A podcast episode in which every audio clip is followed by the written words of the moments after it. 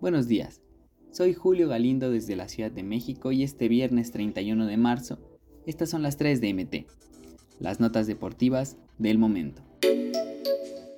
Bofo Bautista arremete, al Atlas no le festejaba goles, se me hacía un equipo insignificante.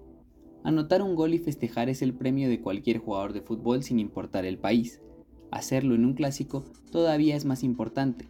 Pero Adolfo Bofo Bautista recordó que él vistiendo la playera de Chivas no le gustaba celebrar ante Atlas y ello tiene un porqué.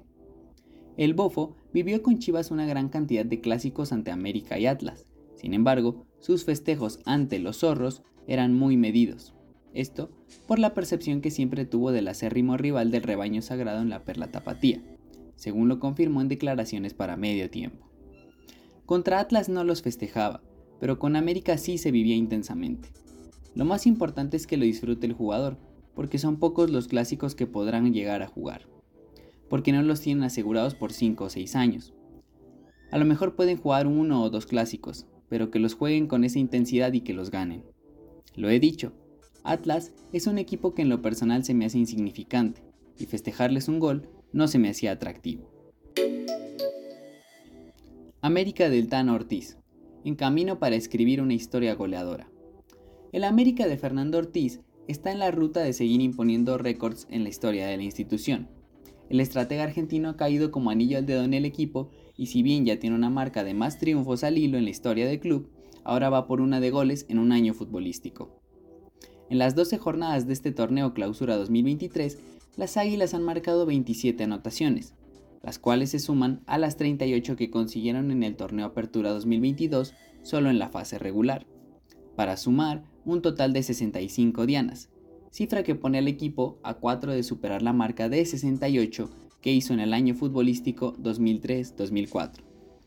En aquellas campañas, el equipo azulcrema era dirigido por Leo Benaker y marcó 68 anotaciones en 38 partidos, considerando solo fase regular, pues en ese entonces la Liga MX contaba con 20 equipos y se disputaban 19 fechas por torneo así que la cuota que hoy estaría consiguiendo la escuadra del Tan Ortiz se hace más importante, porque la lograría en 34 encuentros. Querétaro, condenado a pagar multa y los clubes que pelean para evitar acompañarlo.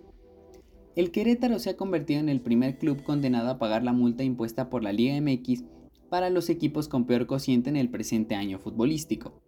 Y ni siquiera con un cierre perfecto podría evitar el desembolso que exige el reglamento, aunque tiene una ligera esperanza de no pagar la peor multa de las tres que se establecieron para esta temporada. Querétaro solo aspira a conseguir un cociente de 0.9803 si tiene un cierre perfecto en este clausura 2023, es decir, ganando todos los partidos que le restan y de lograrlo, tiene que esperar que Tijuana, Mazatlán o FC Juárez pierdan todos sus juegos para superarlos en el cociente. Sin embargo, esta situación es imposible ya que Mazatlán se mide con Tijuana y por lo tanto uno de los dos o ambos dejarán escapar puntos. Por esta razón, Gallos ya no se salva de pagar una de las multas y todo perfila a que será la peor, la de 80 millones de pesos. Estas fueron las 3 de MT. No olvides suscribirte para recibir la información deportiva más relevante del momento. Esta y todas las noticias las puedes encontrar en mediotiempo.com y en todas sus redes sociales.